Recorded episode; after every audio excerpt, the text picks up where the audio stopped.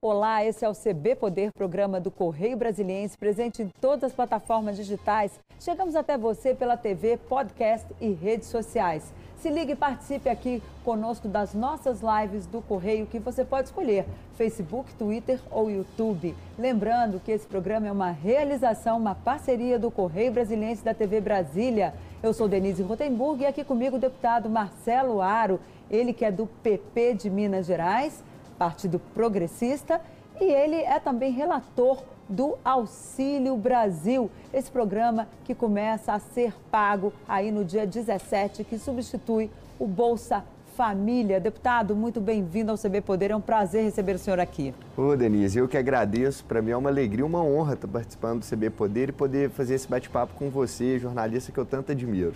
Pois é, uma dúvida da população é qual vai ser a diferença entre o novo programa Auxílio Brasil e o Bolsa Família, que era pago até o mês passado. O que, que vai mudar? Explica agora para as pessoas que estão nos assistindo. Olha, Denise, muitas coisas vão mudar. O programa Auxílio Brasil ele é um programa que mexe com a motivação para aquele beneficiário.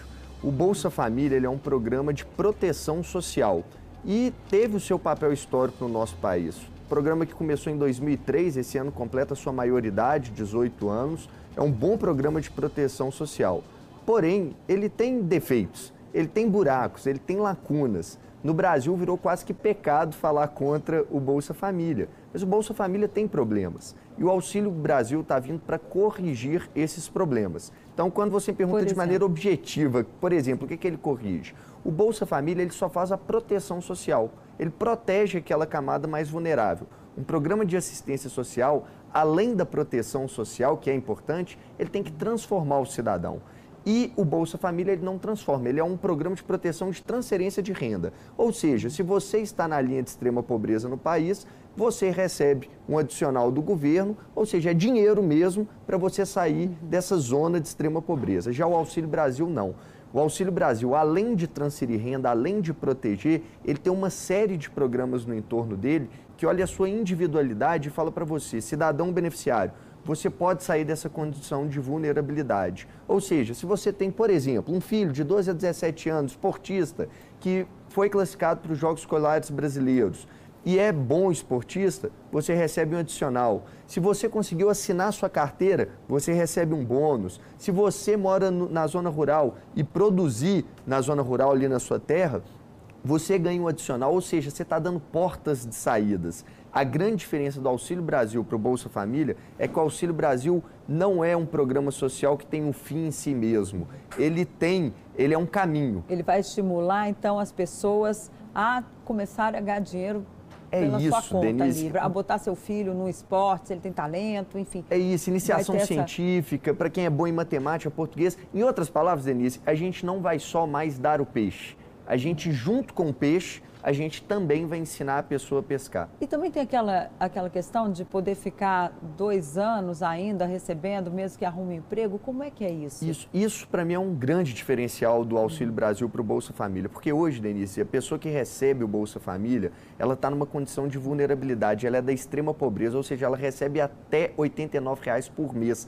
Se você dividir por 30 dias, é menos de R$ reais por dia para a pessoa viver. Ou seja, Denise, falta comida na casa dessa pessoa. O auxílio que ela ganha do Bolsa Família é para ela comprar comida. E se eu chamo essa pessoa para trabalhar na minha casa, na minha empresa, essa pessoa pensa duas vezes, sabe por quê? Porque imediatamente, na hora que ela for contratada, ela deixa de, de participar do programa. Ela, é, ela sai do programa.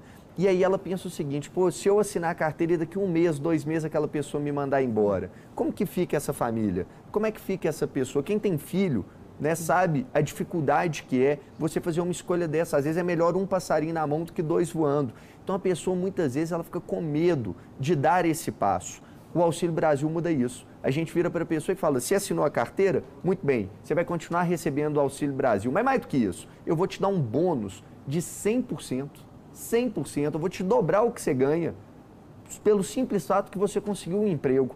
E durante dois anos que você te mantiver nesse emprego, eu vou te dar esse bônus. Depois de dois anos, Denise, se essa pessoa for mandada embora, ela já tem um seguro-desemprego. E é por isso que depois de dois anos, aí sim ela pode sair do programa social, porque ela está apta. Ela mudou o patamar, ela se transformou. Está vendo como não é só proteção social? Agora uhum. nós vamos transformar a vida dessas pessoas. Ou seja, Aí depois de dois anos, se a pessoa ela já, já é elencada, ela já pode recorrer ao seguro-desemprego, portanto, ela não precisa mais. Se ela continuar empregada, aí ela, ela perde Ela o perde benefício. O, o, benefício porque ela já não faz, parte, não dessa faz camada parte dessa de camada vulnerável. De vulnerável. E com dois anos ela já passa a ter uma estabilidade, com dois anos a vida dela mudou, ela não uhum. precisa mais receber esse auxílio, porque esse auxílio é para aqueles que realmente passam muita necessidade. Depois de dois anos você consegue transformar a vida de uma família. Antes disso, você não transforma. Tanto é que a renda das famílias, do Bolsa Família e também vão ser do Auxílio Brasil, é um gráfico assim, olha, Denise, vai e volta, porque oscila muito. Um mês ele ganha, outro mês ele não ganha. Então você precisa de estabilidade. Dois anos com estabilidade, a pessoa está preparada para sair do programa. E a fila para entrar no programa? Porque isso a gente sabe que no projeto, o projeto do governo, né, lembrando aqui para quem está, está nos assistindo, é uma medida provisória, ou seja, ela já está em vigor desde o momento que ela foi editada pelo presidente Bolsonaro. Agora, é, na Câmara, essa medida provisória está tramitando e ela vai sofrer modificações. Quais são as modificações ali que já estão certas e qual é a data de votação dessa medida? Olha, Denise, Vou te falar primeiro das mudanças, que já tem várias no meu relatório. Uma primeira mudança é que você já antecipou. Eu vou zerar a fila. Né? A pessoa e como tem é que zera a fila? Ou, se você preenche os requisitos para receber o Auxílio Brasil, você vai receber. Você não vai esperar para receber. Não pode ter fila, porque essas pessoas não podem esperar. Como eu disse, são pessoas que passam dificuldade de comprar alimento. Nós vamos zerar a fila, isso é uma mudança do meu relatório.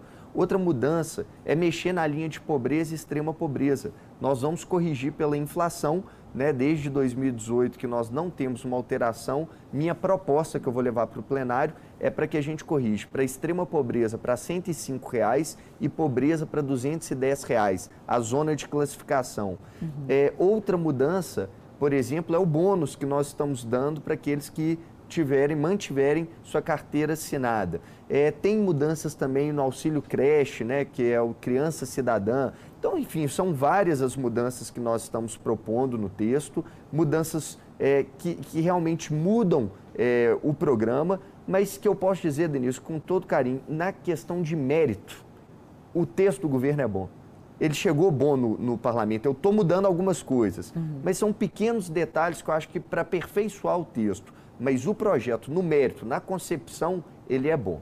É, que foi isso que nós falamos até agora, né? No mérito, a gente ainda não entrou numa questão que é crucial, inclusive para você que está aí na sua casa, que é a questão do valor.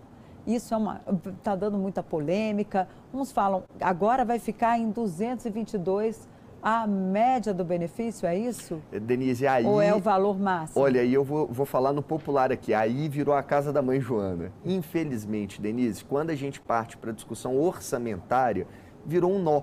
Porque quando eu estava negociando com o Ministério da Economia e com o Ministério da Cidadania, nós aumentaríamos o orçamento do programa de 34,7 bilhões para 60 bilhões. E eu estava trabalhando em cima disso até o presidente Bolsonaro virar público e falar que ninguém ia receber menos do menos que 400. 400. E o, o, ticket médio do Bolsa Família é 189 reais, Denise. Uhum. Quando você fala que ninguém vai ganhar no mínimo, é, ninguém vai ganhar menos do que 400, o ticket médio passa a ser 450, 500, que é o uhum. mínimo 400. E para conseguir fazer isso que o presidente falou, o orçamento passa a ser de 85 bilhões de reais. Mas aprovou-se a PEC dos precatórios ontem na Câmara dos Deputados, ontem à noite foi aprovado o segundo turno, justamente para ver se consegue chegar nesse mínimo isso. de 400 reais. Isso. E aí, para conseguir fazer valer a palavra do presidente, foi começado a fazer alguns puxadinhos, entre eles a PEC dos precatórios que eu tenho uma posição crítica, Denise, uhum. é, porque acredito que você dá esse benefício através de um orçamento extra-teto, eu não concordo. Eu acho que nós temos que conseguir governar é você priorizar, é fazer escolhas. Então, se você quer dar mais para cá, que eu concordo para o auxílio, que uhum. você fale de onde você vai tirar e não extrapole o teto. E também sou contra o auxílio temporário porque o auxílio temporário ele não é uma política permanente, ele não é uma política de Estado, ele é política pensando nas próximas eleições. Seja, deixa de ser um programa de transferência de renda, né? Ali Ele deixa de ser algo substancial na vida da pessoa. Porque se eu pego essa pessoa mais vulnerável e dou um benefício apenas durante um ano, eu não transformo a vida dessa pessoa. Eu preciso de. O, o projeto, o programa, ele tem que ter é, duração, ele tem que ter segurança. Né? E quando você dá auxílios temporários, você não está dando segurança. E aí, Denise, virou de fato uma confusão orçamentária que nós estamos caminhando, então, qual que é a solução para isso? Na medida provisória que eu estou relatando, provavelmente uhum. nós vamos nos ater aos benefícios permanentes. O que, que é que, indiferente desse governo, é uma conquista de programa social? Vai ficar no meu relatório. Em relação aos auxílios temporários, deve vir em outra medida provisória. Mas esses auxílios temporários, eles já não estão nessa medida provisória? Não, não estão. O auxílio temporário não está na minha medida provisória e eu também não pretendo incluir. O governo deve mandar uma outra medida provisória para colocar o auxílio temporário. Ou seja, ele vai pegar a medida provisória que eu estou relatando do Auxílio Brasil e vai falar quanto que faltou para chegar nos 400 reais no mínimo. Faltou tanto aí manda um outro texto para completar esse valor para todo mundo receber no mínimo 400. Agora, esse texto ele vai tratar especificamente, então, esse segundo texto dos valores, é isso? E vai tratar do auxílio temporário do auxílio temporário. O permanente fica comigo. O permanente, o governo lançou uma resolução ontem já definindo os valores. O uhum. ticket médio, pelo que eles me falaram, Denise, né, eu estou passando informações do Ministério, do auxílio permanente vai para 217 reais. Uhum. Então você teria uma evolução aí de 189 reais de ticket médio para 217. Isso é conquista. Uhum. Isso é permanente. Isso indiferente do governo, nós temos essa conquista. O restante eles vão fazer via auxílio temporário. Agora, eu já tenho ouvido ali de muitos parlamentares ali no Congresso, nas conversas de bastidor, que é o seguinte, olha, é temporário por enquanto, porque na verdade ele vai acabar virando permanente lá na frente, porque ninguém vai ter coragem, passada a eleição ali, terminado o ano de 2022, baixar os valores de uma população tão carente que precisa tanto do Auxílio Brasil. Como é que vai ser isso? O senhor acredita que é possível é, fazer esse auxílio permanente mais à frente, incorporar isso ao valor que já é pago hoje? Acho que é possível, que vai ser pago Denise. no permanente? Acho que é possível, isso pode acontecer. Mas isso é você contar com um ovo no cesto que você não tem, né? Então, é, a verdade é, depende do governo, do próximo governo, depende das intenções do próximo governo. Eu falo que política de Estado, você pega o hoje e vai como é. uma conquista. Se depender do amanhã, amanhã muita coisa pode acontecer. Mas, de fato, esse auxílio temporário, pode ser que no final do ano que vem eles decidam incorporar o temporário no permanente. Aliás, eu vou lutar para isso, Denise. Se eu estiver né, no parlamento, né, continuar no parlamento, eu sempre lutarei para que o temporário vire permanente. Mas também, Denise, pode chegar lá no final do ano e eles falarem, olha, isso aqui era só o temporário e não agora vai ter vai, dinheiro. não vai ter dinheiro, estamos com outras prioridades. E é, Ou seja, vai, vai depender também de quem estiver eleito, isso, né? Lá isso. na frente. Vai né? depender vai não só do executivo, do legislativo, né? Das duas, dos dois poderes ali que dialogam. Agora, Denise, só se me permite uma observação, claro. eu fiz uma crítica aqui ao extrateto e ontem nós votamos a PEC dos precatórios. E muita gente me perguntou assim, mas Marcelo, você votou favorável, mesmo uhum. tendo uma posição crítica ao extrateto. Votei. E por que, que eu votei, Denise? Sabe aquela escolha que você tem que escolher o menos pior? Foi o que eu fiz ontem. Porque o governo estava convicto do seguinte: se não passasse a PEC dos precatórios, eles iam prorrogar o auxílio emergencial. Ou seja, eles iam prorrogar um ano, um auxílio de 600 reais para 37 milhões de pessoas. Então você imagina o que, que isso ia causar com a economia do país. Né? Então, dos males, era o melhor cenário. Não o ideal, mas Agora o governo perdeu um ponto importante ali, que é a questão da regra de ouro, né? que não vai ser mexida. Que queria, o governo queria ali um cheque em branco para poder quebrar a regra de ouro, aquela que não permite a emissão de títulos públicos, é, contratação de dívidas para pagar a despesa corrente. É como se a pessoa em casa tivesse lá, olha, eu vou pedir dinheiro emprestado para pagar a minha luz, o meu aluguel, a minha né, as minhas despesas básicas ali, a escola do meu filho, que são despesas permanentes. Essas ali que são despesas normais, essas não podiam, não se pode pegar dívida para pagar uma despesa que você tem ali todo mês. Isso já deu uma segurança ali para a âncora fiscal? Claro, eu acho que assim, todas as medidas que a gente puder fazer de responsabilidade fiscal é importante, Denise, porque responsabilidade fiscal nada mais é do que você não gastar mais do que você ganha. É simples assim. É, e é o orçamento da nossa casa, né? Você não pode gastar mais do que você ganha, senão você vai ficar endividado. E aí vira uma bola de neve, e amanhã você está pagando juros, em vez de estar tá conseguindo benefícios reais para sua família. Então, eu, eu sou favorável, sempre defendi a contenção do teto dos gastos, a responsabilidade fiscal e, no meu caso, do Auxílio Brasil, junto com a responsabilidade fiscal, a responsabilidade social também, Denise. Como é que você pega uma pessoa vulnerável, dá um benefício um ano, depois tira? Isso é irresponsabilidade social e irresponsabilidade fiscal também, né? Porque estamos tratando de orçamento. Então, assim, eu acho que o governo errou em vários aspectos na questão orçamentária do Auxílio Brasil. Mas o fato é que estamos, evoluímos que, na questão de mérito programático, conceitual. Olha, eu estudo há muitos anos, Denise, é, projetos de transferência de renda. Fui o relator do auxílio emergencial, poucas pessoas uhum. sabem, mas fui eu que relatei. Aliás, é, eu não relatei o auxílio emergencial, eu relatei um projeto de BPC e eu incluí uhum. o, o, o, auxílio emergencial naquela, naquele projeto de lei. Então, assim, eu passei os últimos anos da minha vida dedicado à assistência social e ao estudo de programas que deram certo no resto do mundo.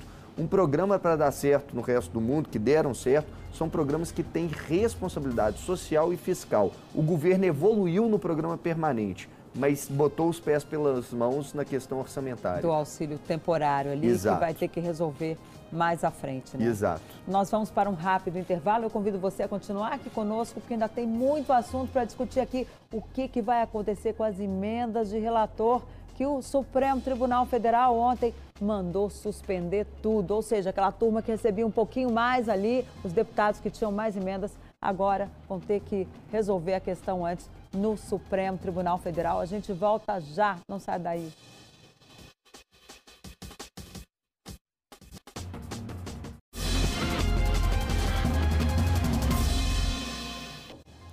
A gente volta com o segundo bloco do CB Poder, que recebe hoje o deputado Marcelo Aro, ele que é do Progressistas de Minas Gerais e relator do Auxílio Brasil na Câmara dos Deputados. Deputado, ontem com a aprovação da PEC dos precatórios, a gente já tem, aí o governo considera que já tem recursos, mas ao mesmo tempo que teve essa boa notícia para o presidente da Câmara, Arthur Lira, que conseguiu ali dar uma demonstração de força, ele que trabalhou pessoalmente pela, pela aprovação da PEC dos precatórios, ele recebeu a péssima notícia, ele e o pequeno grupo de deputados lá, que foi a suspensão, foi o STF suspendendo as emendas de relator como é que vai ficar? Diz que os governistas já têm ali uma saída para continuar pagando essa PEC, que é, de repente, para aprovar até uma proposta de emenda constitucional para garantir o pagamento dessas emendas. Como é que está essa discussão? Para onde vai essa questão das emendas de relator? Ó, em primeiro lugar, acho que é importante, Denise, deixar claro o seguinte, que é, decisão judicial tem que ser cumprida. Né? A gente pode sim ter a nossa opinião, ser contrário, ser favorável, mas decisão judicial tem que ser cumprida. Eu acho que o ganho dessa decisão é, de fato, transparência. É, eu, nós já até tivemos esse debate uma vez. Eu uhum. sou um defensor das emendas parlamentares e eu não tenho problema das nenhum emendas de defender. relator, inclusive? Sou favorável, emendas. mas desde que tenha transparência. Uhum. Eu sou contrário quando não tem transparência. O certo, Denise, você como eleitor é saber assim, ah, votei no deputado Marcelo, ok. E as emendas que eram de competência dele, para onde foram? O que, que ele fez com essas emendas? Se ele teve mais, se ele teve menos, faz parte do jogo político. Mas é importante você ter conhecimento dessas emendas e saber o que, que eu fiz com ela. Eu acho que as emendas parlamentares elas são muito saudáveis, porque de fato é impossível. Você pega um estado como o meu, Minas Gerais, são 853 municípios. O governo federal não conhece Pedra de Maria da Cruz, lá no, no norte de Minas Gerais. Eu sei a realidade de lá. Então eu faço uma emenda no orçamento para falar assim, ó, atende essa demanda lá em Pedra de Maria da Cruz. Isso é saudável. O que não é saudável é isso ser escondido. Então, eu sempre serei favorável que essas emendas tenham transparência. Emendas do relator. O relator está mandando para onde? Por quê? A pedido de quem? Quem que você está contemplando? Ah, não, eu quero contemplar a base governista. Lindo, faz parte do jogo mesmo, contemplar a base governista. Mas para onde que essa base governista está mandando sua emenda? Isso precisa, sim, de transparência. O dinheiro está sendo todo aplicado, é né? Isso. Especialmente. É Porque isso, a gente claro. tem visto também muita gente que chega, o deputado lá, a mãe é prefeita, aí o outro a, a, a, o filho, a mulher é prefeita, né? Tivemos o caso aí de um deputado lá do Ceará, que a mulher é prefeita de uma cidade. E também fica faltando critério, deputado, porque às vezes é um município que não precisa. A gente sabe que no Brasil todos os municípios precisam de dinheiro, Sim. mas às vezes é um município que tem uma situação mais grave que outro. Não fica ali meio desbalanceado esse uso do recurso orçamentário no momento que tem essas emendas de relator?